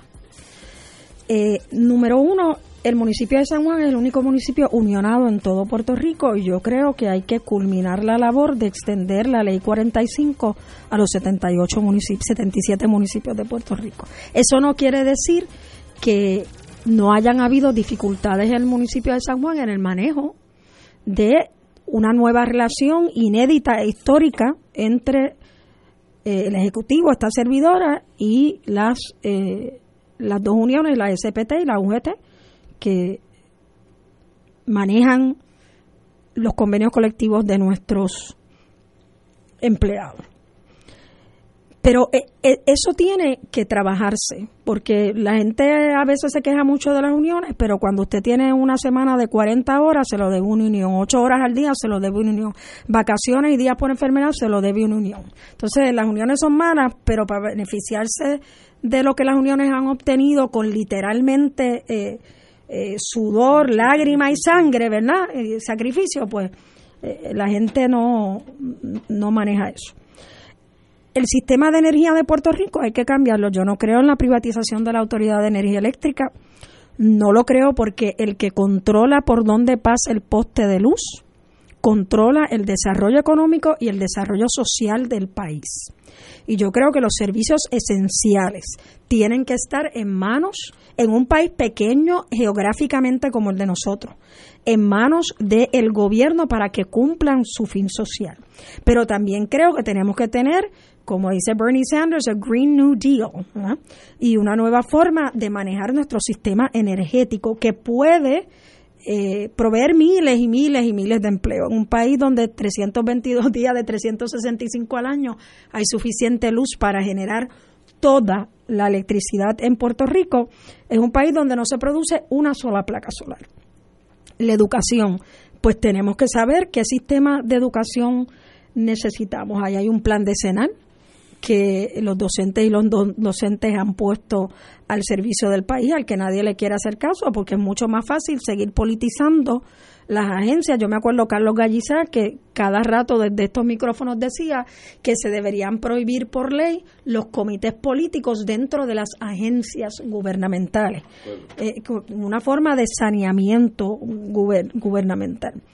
La situación en educación especial, o sea, la educación especial es una cuestión de derechos humanos y de derechos civiles, de uno darle a una persona la oportunidad de poder eh, aportar lo más que pueda aportar a la sociedad según sus habilidades y su, y su diversidad. eh, la perspectiva de género, por Dios, en San Juan llevamos haciendo, eh, eh, educando en nuestras tres escuelas con perspectiva de género desde hace tres, cuatro años y a nadie se le ha caído un pedazo. Eso simplemente es que cuando hablemos de Julia de Burgos, hablamos de Luis Pález Matos, cuando hablemos de Sila Calderón, hablemos de don Luis Aferré. Eso es todo lo que eso quiere decir pero pues algunos sectores se empeñan en darle otra vertiente a eso. La justicia en Puerto Rico. Si usted tiene chavo, usted se entrega y lo invitan a que se entregue. Si usted no tiene chavo, pues dicho por la hora gobernadora, cuando era secretaria de justicia en este país, se le fabrica un caso a cualquiera. Y el sistema de justicia, como es que solo en Puerto Rico, en el fin de semana hay un solo tribunal que puede ver situaciones de violencia de género y es en San Juan. Si usted está en Mayagüez, usted tiene que venir a San Juan en el fin de semana para manejar asuntos como esos. Y esos son asuntos, ese acceso a la justicia y cómo uno de manera estructurada aumenta ese acceso a la justicia incide en el país que podemos ser, el ambiente. Pues aquí tenemos que tener la voluntad de decir, usted sabe qué, vamos a proteger nuestras costas. Y las vamos a proteger y punto. Y no va a haber ningún permiso para construir en las costas que sea diferente a, por ejemplo, la sombra. Pues tienes que hacer un estudio de sombra y no van a haber variaciones en esas costas. Y vamos a tomar las medidas de, eh, eh, los, benditos estudios, ¿verdad? Hacer un estudio para esto, sí hay que hacer un estudio de la viabilidad, pero también se pueden leer muchos estudios de cosas que ya están hechos y cómo nosotros preservamos nuestros recursos naturales. Cómo nosotros hacemos un gobierno que sea equitativo, porque no se vale que en Puerto Rico tú puedas aquí en San Juan usar tu carro, sí, las carreteras tienen roto, sí, es verdad. Pero eso es diferente a quedarte varado si estás en Vieques y Culebra, y aprovecho para invitar al país que el 14 de septiembre hay una marcha en Vieques para reclamar nuevamente. Desde que yo tengo uso de razón, la gente de Vieques y Culebra está reclamando acceso. ¿Y cuál es el problema de eso? Que entonces no puedo trabajar, no puedo parir si quiero parir en otro lugar, no puedo tener acceso a la justicia, no puedo ir a las citas médicas. O sea, estamos hablando, estamos hablando de encarcelar y hacer, olvídate de segundo ciudadano, hacer una clase subboricua a nuestra gente de Vieques y Culebra. Y eh, el, el impacto que tienen los impuestos, como les dije ahorita, la ley 22 hay que eliminarla, en mi opinión, ¿verdad? Porque yo quiero que Puerto Rico sea un lugar donde los puertorriqueños puedan florecer, no donde vengan otros a florecer y nosotros a servirlos. Eh, eh, cuando tú escoges eso, tienes que, tenemos que decidir qué país queremos ser. Y lo último, yo creo en la libre asociación desde que yo eh, salí electa la primera vez, lo dije. Pero más que en lo que yo creo, y ayer Beto O'Rourke lo dijo en una de las de los town halls que tiene CNN. Pues los puertorriqueños tienen el derecho a la libre determinación. Cambió la postura. Cambió la postura porque primero era la estadidad, ¿verdad? Eso quiere decir que el trabajo que estamos haciendo algunos sectores de infiltrarnos ahí, decir, es la libre, no es la libre asociación, no es la estadidad, no es la libre determinación del país. cuando yo le cuando yo le hablo a los americanos, les hablo de la libre determinación de Puerto Rico, donde se escuchen todas las voces. ¿Y tú crees que esa agenda eh, es compatible, puede ser compartida por un sector considerable del liderato del Partido Popular que te va a acompañar a ti en la papeleta si tú eres candidata a la gobernación. Bueno, son, son dos preguntas en, en, una. Una es, yo estoy segura porque, como tú bien dices, nos pasó en Juana Díaz, no siempre yo hago las reuniones en un comité del Partido Popular, porque no necesariamente hay un comité del Partido Popular. Estos son los diálogos patrios que el Partido Popular había prohibido, pues eh, se, se, dan ahora dentro del escenario de, mi candidatura. Eh, y le pregunto a la gente, le digo, mira, si usted cree en las escuelas charters, que hay, hay, hay precandidatos del Partido Popular que creen en eso, pues levante la mano Si, si usted cree eh, en los vales, levante la mano. Si usted cree que aquí debemos vender la Autoridad de Energía Eléctrica, si usted cree que, que las escuelas se tienen que seguir cerrando, y abrumadoramente puede haber uno que otro que levante la mano. Pero abrumadoramente sí. Ah, lo que la pregunta que tú me estás haciendo creo que, que va más a las personas que están en Cámara y Senado. Al liderato, Corriendo, al liderato corriendo. electo del Partido Popular. Pues hay, hay una Los que van a gente... estar contigo en la papeleta Ah, potencialmente. ah, Hay una gente que sí y hay una gente que no. Pero yo creo que si alguien escuchó, vio, miró lo que ocurrió en este país en este verano, que se estudiará y se harán tesis y a través del mundo entero, eh, la gente ahora reconoce a Puerto Rico no como el, el que cayó en Irma de María, sino como el que se levantó en un ejercicio de democracia participativa. Si la gente escuchó pues uno tiene que hacer un ejercicio de democracia participativa los cuatro años, no solamente en ese momento. Mi agenda, la que yo comparto con el pueblo popular y con el país, es clara. Si esa agenda resulta victoriosa, Y esa es la agenda a la que hay que Y responder. eso se traduciría a que tú le pedirías a los populares en la primaria que voten por candidatas y candidatos que compartan tu agenda. ¿O no? Es- el- los populares van a tomar la decisión que vayan a tomar. Eso es un mandato para mí, para que con el pueblo y con el país esa agenda se haga realidad. Y ese país y ese pueblo está dentro y más allá de la guardarraya del Partido Popular. Tenemos que ir a una pausa y regresamos con la compañera Guzmán. Fuego Cruzado está contigo en todo Puerto Rico.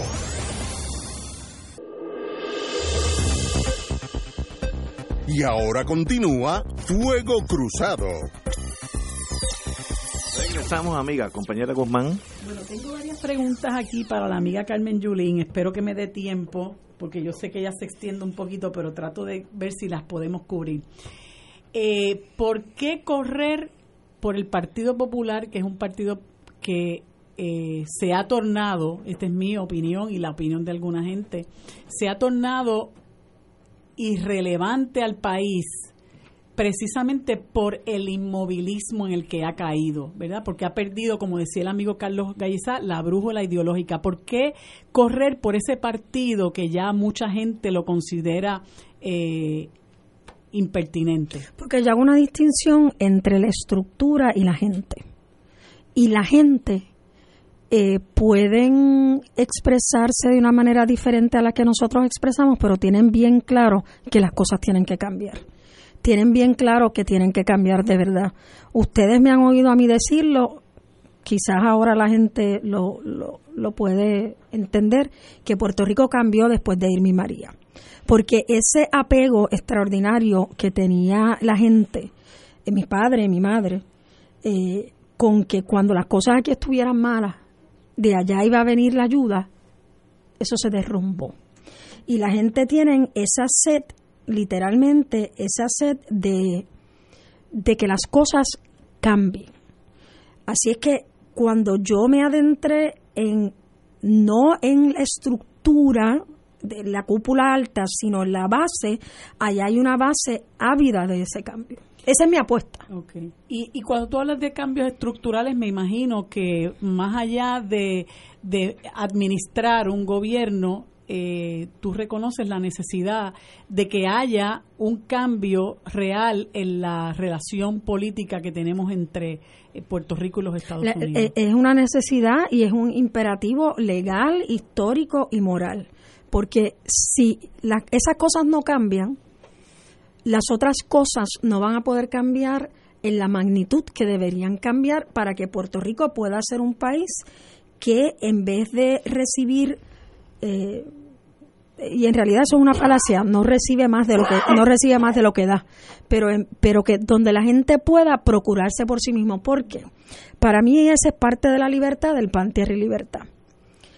Porque cuando a ti te dan algo deciden por ti lo que te van a dar.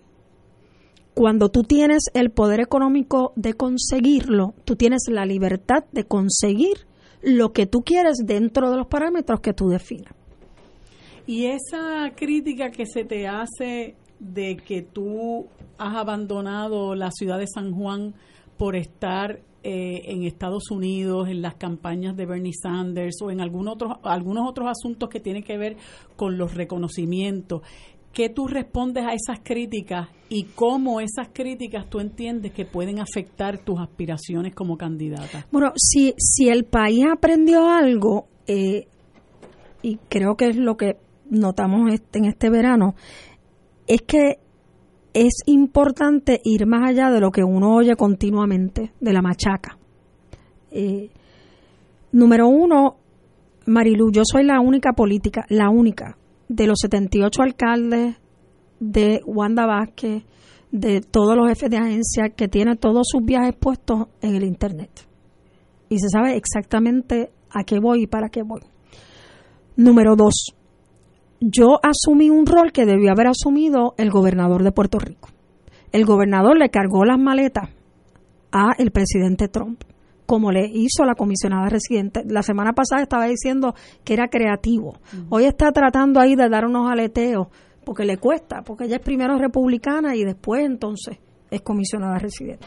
Y nosotros no tenemos una voz que defienda al pueblo puertorriqueño en Washington. Hay una estadista en Washington y una republicana estadista, que no es lo mismo en Washington. Y, tiene que haber una voz contundente que defienda al pueblo puertorriqueño. Yo asumí ese rol porque el gobernador no lo asumió. Y ese rol, con, o sea, mira, y, yo soy una persona muy humilde, pero bueno, aquí vamos. La gente aquí se cree que la Fundación Martin Luther King o Time Magazine le da a alguien un reconocimiento de una de las 100 personas más influyentes en el mundo porque yo le caigo bien. No. Porque soy bonita. No. Había un espacio que había que ocupar y yo ocupé ese espacio. Eh, y ese y ese espacio, le, bueno, malo indiferente, atrajo la atención del pueblo americano a lo que estaba pasando en Puerto Rico. Y número tres. ¿Y tú crees que el pueblo reconoce ese trabajo eh, o el valor de eso que has hecho como para que se traduzca en apoyo a tu candidatura? Yo, yo no lo hago por eso y, no, no quisiera que fuera eh, por eso, pero, pero sí, yo, o sea, había que dar a respetar al país. Mire, eh, en momentos de crisis usted tiene que saber dónde la gente está parado. Usted puede que yo le caiga bien o no, pero usted sabe dónde yo estoy parado.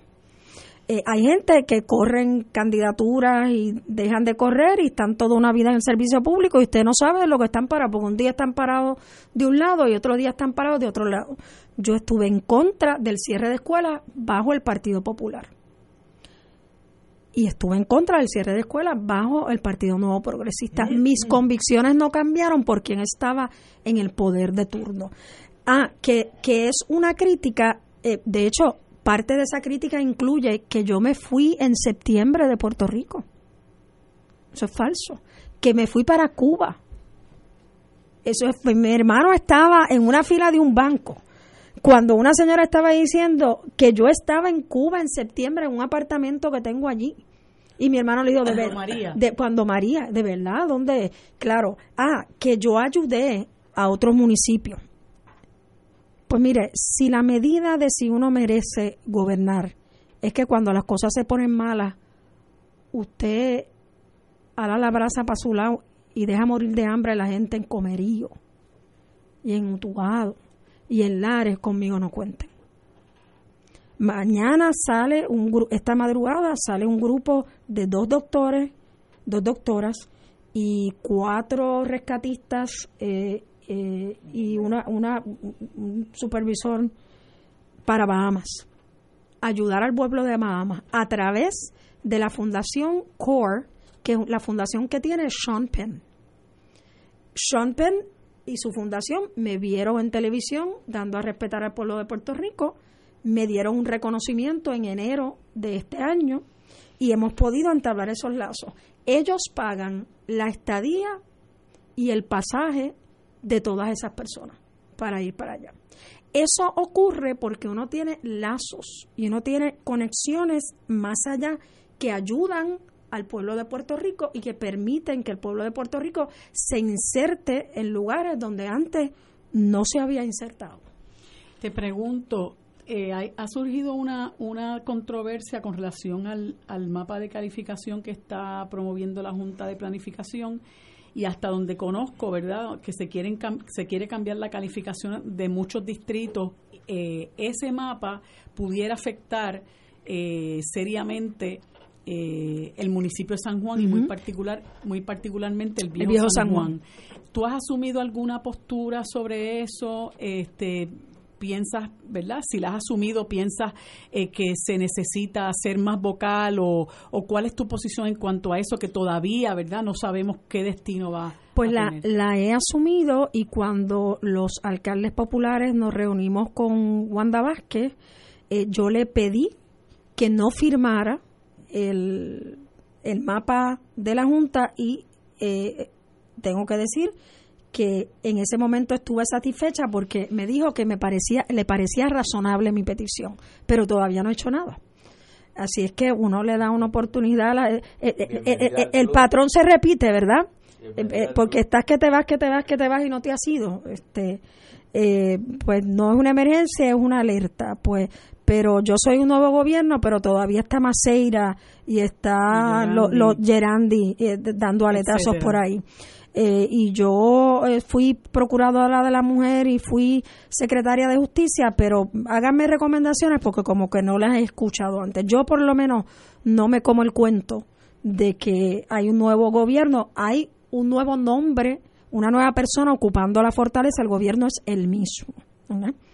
Eh, hay, hay, hay un poco más de modales hay un poco más de modales. Y COI está siendo mucho más sutil.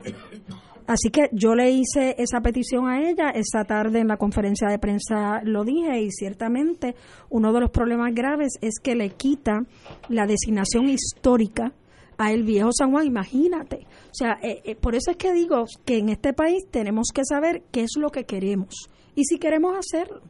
El viejo San Juan es patrimonio del mundo eh, nosotros celebramos 500 años en el 2021, la ciudad de San Juan. Y ciertamente, pues, por, ¿verdad? Quitarle eso significa aún más el permitir que vengan los que quieren convertir el viejo San Juan y San Juan completo. Tú no sabes cuántas veces a mí me han salido a comprar la puntilla para hacer desarrollo y para hacer un downtown Disney, para hacer esto, y yo no, no, no, no. Así que ciertamente creo que la gobernadora debe hacer eh, cumplir su palabra empeñada en esa reunión de que le parecía razonable la petición de que no se firmara. Y la, finalmente la, se supone que los candidatos este, pues cuenten o se dice por lo menos que es un ingrediente importante para el triunfo, contar con el respaldo de los alcaldes. ¿Cómo tú te visualizas con los alcaldes del Partido Popular que ahora mismo son mayoría en el, en el, en el país? 45, si, si me sacas a mí 44, pues con algunos sí, con otros no, con otros que eh, primero no, pues ahora sí. Eh, y yo fui eh, legisladora y tengo el más profundo respeto por la legislatura. Eh, creo que podemos hacer muchas cosas de manera diferente. Eh, soy alcaldesa y tengo el más profundo respeto por, por esa, esa figura. Pero creo de verdad que los tiempos de cuando los alcaldes decían por aquí nos vamos, se acabaron. Y eso me incluye a mí. Digo, yo, nunca hice eso. Eh, pero eso me incluye a mí. Y, creo y veo, por lo menos en la población de los alcaldes populares, eh, la, profunda intención de, de internalizar los cambios que han ocurrido en el país. Yo te puedo decir, yo tengo muchas conversaciones con la alcaldesa de Loíza, con el alcalde de Guayama, con el alcalde de Comerío, con el alcalde de, Hormiguero, eh, hasta con el alcalde de Ceiba, con la alcaldesa de Ponce. Eh, y, estamos buscando todos y todas una situación donde el gobierno central nos pase los trabajos de manera estructurada, porque ya se hacen muchos trabajos, pero también nos pase el dinero. Yo siempre he dicho que yo creo en la municipalización de los recursos siempre y cuando eso no sea una excusa para debilitar el movimiento obrero de Puerto Rico y que si yo soy miembro de X unión en el gobierno central, siga siendo miembro de esa unión cuando baje al gobierno municipal. Señora alcaldesa, tenemos que dejarla. Le deseo lo mejor de la suerte. Cuente To- todos este los caminos conducen a Vieques el 14 de septiembre. 14 de septiembre.